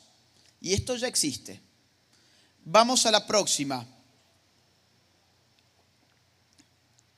Bueno, ahora yo tengo algunas filminas sobre cómo se da esta batalla cultural en el tema, cómo la están dando ellos a la batalla cultural, pero yo insisto, no sé si estoy abusando del tiempo. Los amigos de la... Eh, me avisan los amigos de la, de la organización. Uno. Déjeme eh, eh, preguntar, ¿verdad? El, plan es terminar a las nueve y estaríamos para cumplir con, lo programado. Eh, pero creo que también hay una oportunidad de, exprimirle el jugo a Agustín Laje, si ustedes están de acuerdo, ¿verdad? O sea, eh, seguimos entonces. ¿ok? Si alguien si, eh, en algún momento, por alguna razón, tiene que irse, siéntanse la libertad, sin condenación, ¿verdad? Siéntanse la libertad de salir. Pero los, los que tenemos la posibilidad de quedarnos para exprimirle, ¿verdad? Y él mismo se quiere exprimir el jugo. Así que si él se lo quiere exprimir, ¿por qué nosotros no? Ok. Gracias. Eh, José, vos no, no, te, no te comprometo, ¿no? No, bien. No, porque él luego me tiene que llevar, entonces quizás yo he tomado una decisión sin poderle consultar. Bueno, bueno, bueno. Bueno, bueno, bueno. Bueno, a ver, miren, la, eh, eh, a ver, la batalla cultural de la agenda abortista es más o menos así. Voy a tratar de ir más rápido porque yo tengo un problema de que no sé hacer síntesis. Eh, primero que nada, asalto a la lengua, ¿sí? ¿Qué significa asaltar la lengua? Significa cambiarte las palabras que usás como nosotros pensamos con palabras, si yo cambio las palabras que usamos, te cambio la forma de pensar. Así de simple. Vamos a poner algunos ejemplos. Vamos a la próxima. ¿Vieron cómo le llaman al aborto? ¿Cómo le llaman al aborto? Interrupción del embarazo. Curioso. Digo, a mí me suena que esta palabra tiene algún problema. Interrupción, sí, está bien, tiene que ver con el corte de un proceso. Pero la interrupción siempre deja abierta la idea de la reanudación. Por ejemplo, me tomé esta botellita de agua, tengo ganas de ir al baño, entonces le digo, oigan, interrumpo esta charla. ¿Ustedes qué esperan si yo les digo, interrumpo esta charla? Ustedes se quedan allí sentados porque deducen que yo voy a volver, que voy a reanudar. Ahora, si una feminazi con una AK-47 llega y empieza a disparar acá, yo terminé la charla. O sea, yo les digo, muchachos, perdónenme, pero termino la charla. ¿Ustedes qué entienden? ¿Que se tienen que ir a su casa o que, o que yo voy a regresar si yo les dije termino? No, terminé, ¿no? Pero ¿por qué le dicen interrupción si después del aborto no hay reanudación? Qué, qué curioso, ¿no? Eh, a ver, el aborto más que una interrupción es una terminación, pero la terminación del embarazo puede ser por causas naturales o porque la mujer perdió el bebé, naturalmente, de hecho los abortos espontáneos son muy frecuentes, o porque nació el bebé.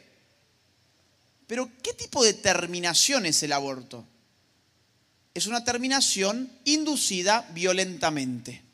¿Saben ustedes cómo le llamamos a la terminación violenta inducida de una vida? Asesinato. Fíjense todo lo que hemos tenido que pensar porque nos cambiaron la percepción simplemente por ponerle la palabra interrupción. ¿Qué es el aborto? Muy simple, el asesinato. ¿De quién? De un ser humano que está gestándose, lo matamos. ¿Ustedes saben cómo se hacen los abortos? Porque algo, algo bastante curioso. siempre debatimos el aborto a ciegas. ¿Se han dado cuenta? En la televisión, todo el mundo discutiendo el aborto. ¿Por qué nunca te ponen un video de un aborto en la televisión? ¿Por qué los diputados que discuten el aborto no te ponen un video? No se ponen un video a ver qué es lo que discuten. Si yo voy a comprar un automóvil, yo quiero que me muestren el automóvil antes de pagarlo. Si yo quiero comprar una computadora, quiero verla antes de pagarla. Ahora, cuando discutimos el aborto, ¿por qué no, exigimos que nos muestren de qué estamos hablando? ¿Saben por qué? Porque si nos muestran cómo es un aborto, le ponemos rostro humano. Y nos damos cuenta de que es un ser humano lo que estamos asesinando. Por eso no nos muestran jamás cómo es un aborto. Un aborto puede ser por vía química, reventando químicamente, con químicos específicos, a ese ser humano que se está eh, gestando. Pero hay otros tipos de abortos más mm, invasivos, según la edad del feto. Por ejemplo, con bisturí. Esto significa, por raspado, el, el médico o el verdugo, mejor dicho, introduce un bisturí dentro de la mujer y un poco a ciegas empieza a cortar.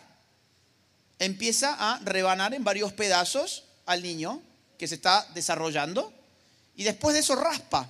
¿Para qué raspa? Para sacar todo. Y cuando saca todo sobre una plancha metálica, acomoda acá la cabecita, acá el bracito, acá los deditos, acá esto, lo otro, la manito, el piecito y no sé qué. Ah, sí, está completo. Listo, señora, se puede ir a su casa. Porque si hay alguna parte del niño le quedó adentro, esa mujer puede tener una infección. Y otro método de aborto es por aspiración. Con un instrumento que funciona como una aspiradora, se lo colocan a la mujer y aspiran el niño. Lo revientan. Va por un, por un, por un tubo que lo despedaza directamente. ¿Por qué no nos muestran esos videos? Yo no los he puesto porque son muy sensibles y ustedes tienen la libertad de verlos si ustedes quieren en sus casas buscándolos por internet que todavía en algunos lugares se pueden encontrar, son muy fuertes. Pero empecemos a discutir estos temas sabiendo, viendo de lo que estamos hablando. Vamos a la próxima. Te dicen, no, no es un ser humano, es un saco de células. Bueno, yo también soy un, un, conjunto de células y todos ustedes también son un conjunto de células. ¿Saben por qué? Porque la célula es la unidad mínima de vida, estamos compuestos de células, así que esto es una tontera. La gran pregunta es, ¿aquello que se está gestando es o no es un ser humano? La ciencia más moderna, como por ejemplo, a ver, la genética, la teoría del desarrollo genético, la biología celular, la embriología, ya han encontrado hace rato que desde el momento de la fecundación ahí empieza la vida humana. ¿Por qué ahí empieza la vida humana? Porque ahí aparece la célula totipotente. Y esto ya está demostrado. No hace falta, digo, ir a una Biblia, ir a una creencia. No, esto está demostrado. Aparece un ser único e irrepetible, genómicamente autónomo e independiente de mamá y de papá, o sea, con su propia carga genética, donde ya está determinado todo lo que es ese, ese individuo. Color de ojos, de pelo, de piel, sexo, todo está allí. Y además esa información, esto se sabe por las teorías del desarrollo genético, esa información empieza a generar una multiplicación celular a toda velocidad, que es lo que va dando forma a ese individuo si se lo deja en paz, si no lo matamos. ¿Y ese individuo a qué especie pertenece? Pues a la especie humana. ¿Por qué motivo? Pues porque viene de dos células humanas de 23 cromosomas cada uno que se han fusionado y han generado un individuo humano que normalmente tiene 46 cromosomas la vida humana tiene un punto de arranque que la ciencia ya lo conoce. Ese punto de arranque se llama fecundación. Entonces, ¿qué hace el sector abortista? Dice, no, no, no, la semana 12, porque la semana 12 aparece no sé qué, el sistema nervioso. No, a ver, nosotros no somos seres humanos por la actualización de nuestras capacidades. Nosotros somos seres humanos porque tenemos la condición de ser humano en términos esenciales en esa genética que determina nuestra pertenencia a la especie humana. Si aquello que se desarrolla como ser humano, atiendan esto porque es un argumento eh, filosófico que puede sonar a trabalenguas. Si aquello que se desarrolla como ser humano no tuviera desde el momento uno la esencia del ser humano, pues entonces no podría desarrollarse como ser humano. Yo no puedo actualizar una capacidad si previamente no tengo la esencia que determina la existencia de esa capacidad. Si eso no fuese un ser humano desde el primer momento, entonces se tendría que desarrollar como cualquier otra cosa. No sé, un perro, un gato, un ave, un caballo, pero ocurre que de una mujer siempre sale un ser humano, porque desde el momento uno ya hay algo que tiene la esencia del ser humano y eso se llama, según la etapa gestacional, de distintas formas, cigoto, embrión, feto, etcétera pero siempre son estadios de la vida humana por los cuales todos nosotros hemos pasado. Bien, próxima. Mi cuerpo, mi decisión, ¿no? ¿Han escuchado esto? La mujer tiene derecho a disponer sobre su cuerpo. Estoy totalmente de acuerdo, pero sobre su cuerpo. ¿Qué significa sobre su cuerpo? Que se haga el tatuaje que le guste, que se ponga el color de pelo que le guste, que se ponga el arete que le guste, que se corte el pelo como quiera, que se ponga la ropa que más le gusta, etcétera, etcétera. Ahora, lo que no puede decidir es si va a dañar el cuerpo de un tercero, porque nadie en una sociedad civilizada tiene el derecho a dañar el cuerpo de un tercero que es inocente. Yo no tengo derecho a disponer de mi cuerpo para arrojarle esta mesita al caballero que está allí sentado. No, mi cuerpo, mi decisión, y te la agarro y te la tiro. Vos, bueno, estás grandote así que me vas a reventar, pero más allá de eso, no, vas a ir a la policía y yo voy a tener un problema y yo no le voy a decir a la policía, pero yo tengo derecho a disponer sobre mi cuerpo. No, me van a decir, sí, pero no tenés derecho a disponer sobre tu cuerpo para violentar el cuerpo de un otro. Ahora, con un aborto, ¿la mujer decide sobre su cuerpo? Decide sobre el cuerpo de otra persona, de un ser humano que además es su hijo. Vamos a la próxima. La mujer debe elegir si ser o no ser mamá. ¿Han escuchado esa? Hay que elegir, déjale a la mujer. ¿Quién sos vos para decirle a la mujer si debe o no debe ser mamá? Ahora, el problema es que una mujer embarazada ya es mamá. Entonces, todo lo que puede decidir una mujer embarazada con el aborto es si va a seguir siendo mamá de un niño vivo o si va a ser mamá de un niño muerto pero ya es mamá desde el momento en que está, está, digamos, formándose su propio hijo en su vientre. Porque la relación madre-hijo son relaciones necesarias. Si hay un hijo, hay una madre. Si hay una madre, hay un hijo. Vamos a la próxima. A nosotros, los pro vida, nos han empezado a llamar los antiderechos. Fíjense cómo van modificando todas las palabras. Claro, porque decirnos pro vida significa que ellos son pro muerte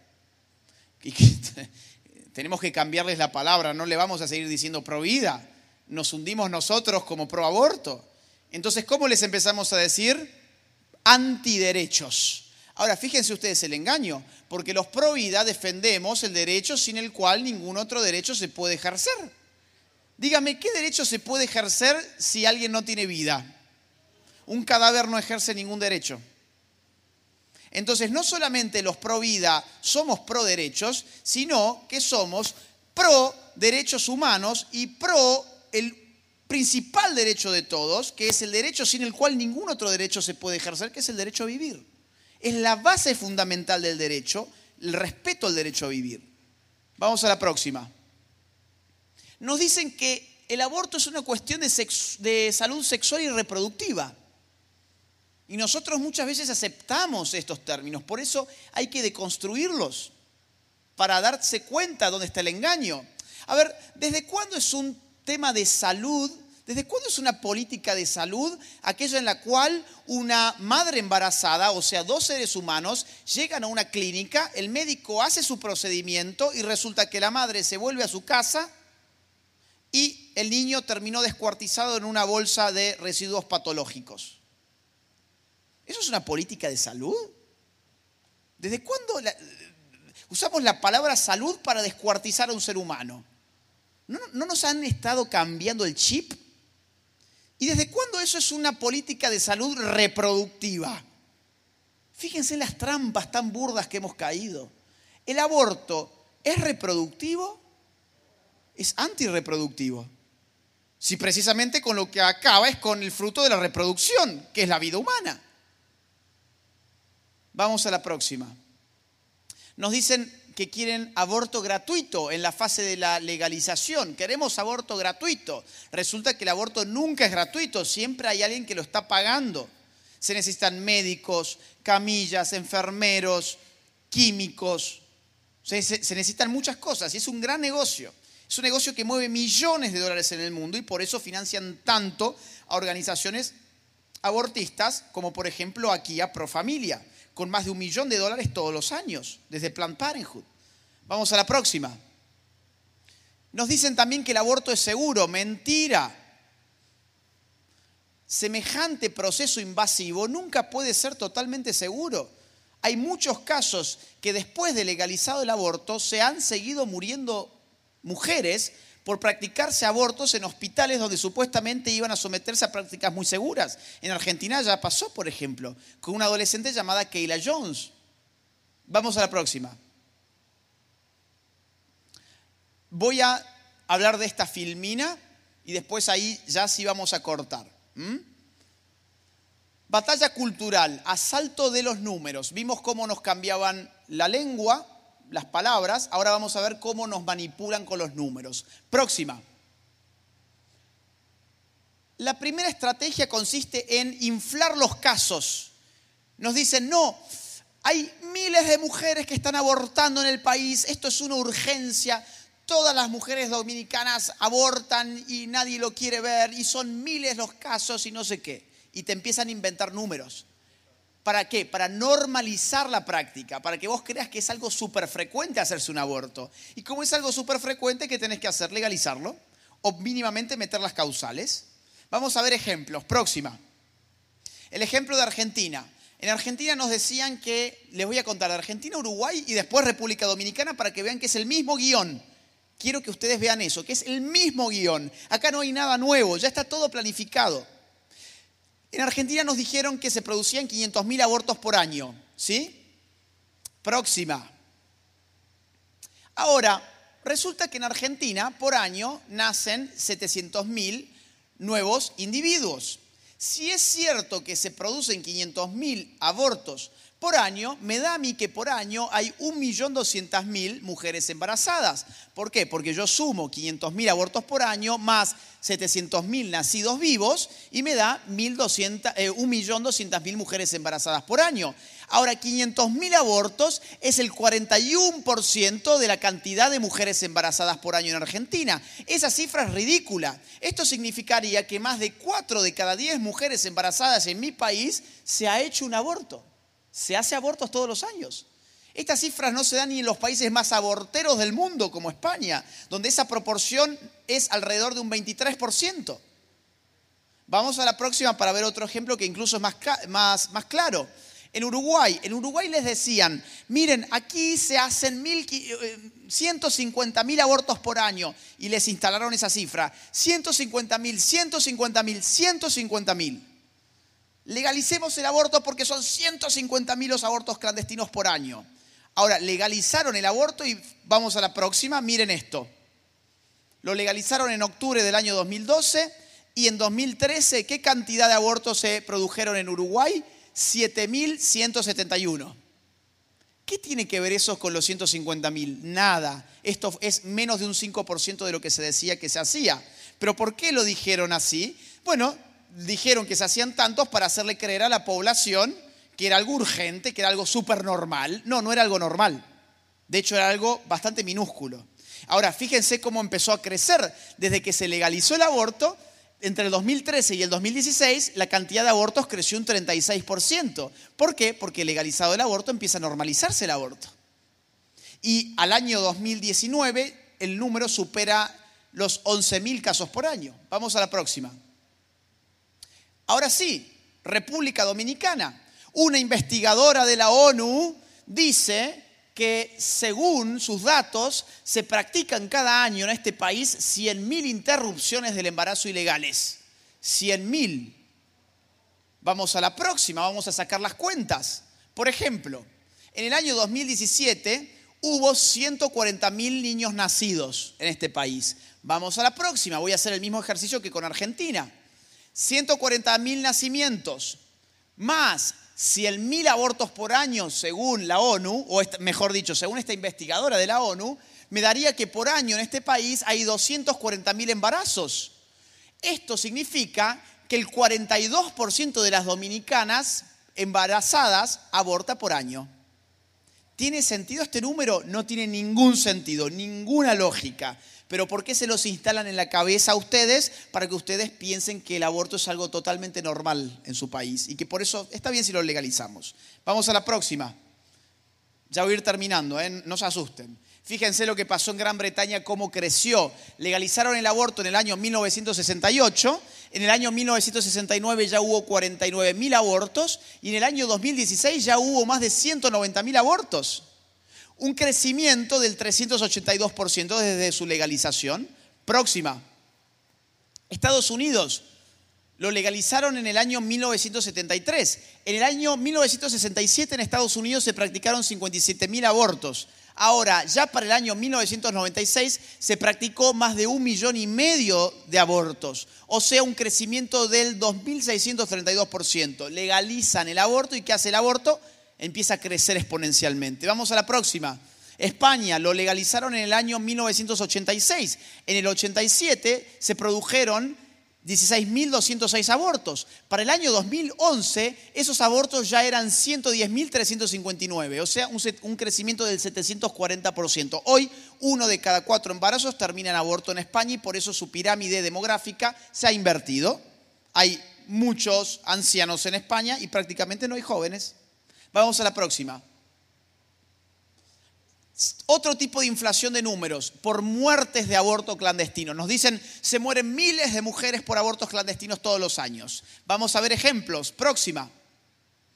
En Argentina nos decían, son miles las mujeres que mueren, tenemos que legalizar ya el aborto, son miles, esto es algo urgente, vamos a la próxima. Incluso el travesti de moda Florencia de la B salió a opinar, que es seguido por millones de personas, y a decir que en nuestro país mueren 54 mujeres por minuto por aborto clandestino.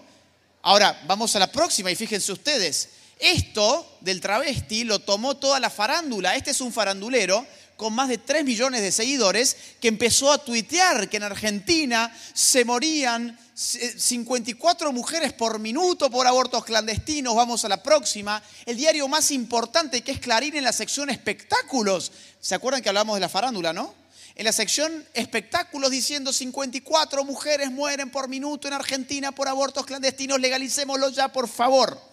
Pero ahora bien, vamos a la próxima. Hagamos nosotros la cuenta. 54 mujeres mueren por minuto. 60 minutos tiene una hora. O sea, multiplico 54 por 60 por 24 horas que tiene un día, por 365 días que tiene un año, me da que por año en Argentina se mueren 28.382.400 mujeres. Ocurre que en Argentina ni siquiera tenemos esa cantidad de mujeres. Ahora, fíjense ustedes qué burdas que son las mentiras. Pero ¿qué pasa? ¿Ustedes se piensan que la gente se pone a hacer esta cuenta? ¿Por qué? Porque se lo dijo la farándula. Vuelvo a lo que decíamos recién. No, bueno, esto es así, me lo dijo Florencia de la B. Vamos a la próxima. Ahora, esta estrategia también se ve acá. Bueno, realmente, ¿cuántas mujeres se mueren según el estudio del Ministerio de Salud? En el año 2017, 19 casos. Comparen ustedes, 19 casos. Vamos a la próxima. Acá pasa lo mismo. Sergia Galván, no sé si la conocen, una líder feminista, dice, ah, Galván sostuvo que con la penalización absoluta no se previenen los abortos ni la muerte del feto. Lo que sí provoca es la muerte de miles de mujeres pobres cada año. Miles de mujeres mueren por año en República Dominicana por aborto, según Sergio Galván. Vamos a la próxima. También una gran amiga mía que es Faride Raful dice, dijo, dijo básicamente lo mismo. la forma más, e, dice que legalizar el aborto, etcétera, es la forma más efectiva para reducir al mínimo las muertes maternas que a diario suceden por esa causa. Todos los días se mueren mujeres por aborto, según Faride. Ahora, ¿cuál es la verdad? Vamos a la próxima. Esto es del año 2019. ¿Saben cuántas mujeres murieron por abortos clandestinos en el año 2019? Diez. Diez. Está bien, a ver, toda muerte es una tragedia, pero esto no es un problema de salud pública.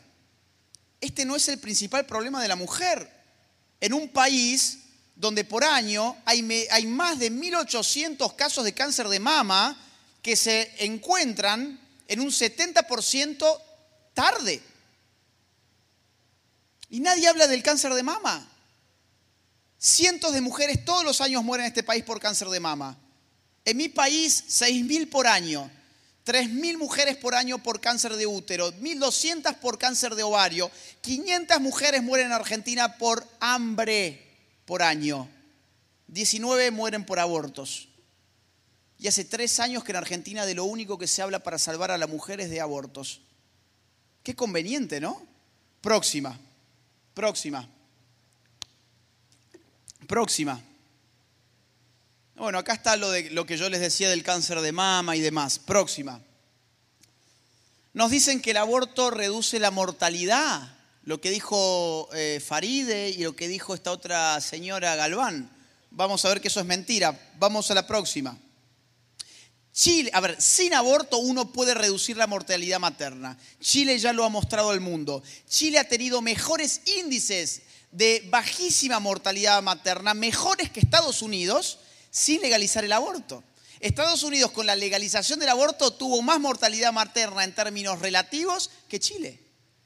Fíjense, en Chile se prohibió el aborto en el año 1989 y empezó a bajar la mortalidad materna prácticamente a cero.